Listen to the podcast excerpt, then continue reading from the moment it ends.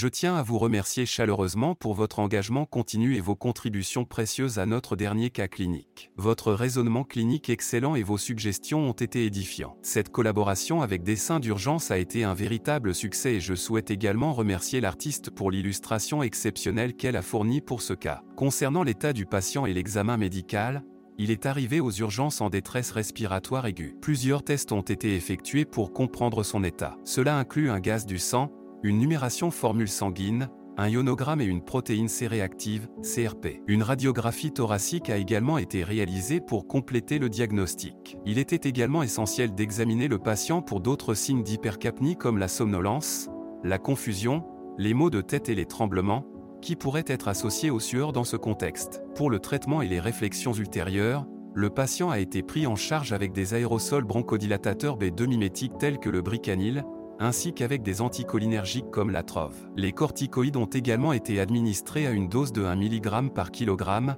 et l'administration de sulfate de magnésium a été envisagée. Compte tenu des signes d'hypercapnie et d'épuisement respiratoire, une ventilation non invasive, VNI, en mode versus AI a été mise en place pour aider le patient à éliminer l'excès de dioxyde de carbone. Une réévaluation du gaz du sang a été programmée pour surveiller toute amélioration. De plus, une antibiothérapie à base d'augmentin a été mise en place, avec des doses de 1 à 2 grammes, trois fois par jour pendant une semaine. Il est crucial de noter que chez les patients atteints de bronchopneumopathie chronique obstructive, BPCO, L'objectif de saturation en oxygène devrait être entre 88 et 92% afin d'éviter une aggravation de l'hypercapnie. En conclusion, je vous remercie à nouveau pour votre active participation et vos contributions éclairées. Un grand merci également à Dessin d'urgence pour cette collaboration artistique enrichissante. Votre expertise collective a transformé ce forum en un espace d'apprentissage et de partage des plus passionnants. Je vous encourage à continuer à partager ces cas cliniques avec vos amis et collègues afin de poursuivre cette discussion fructueuse. J'ai hâte de vous lire et d'explorer de nouveaux cas avec vous à l'avenir.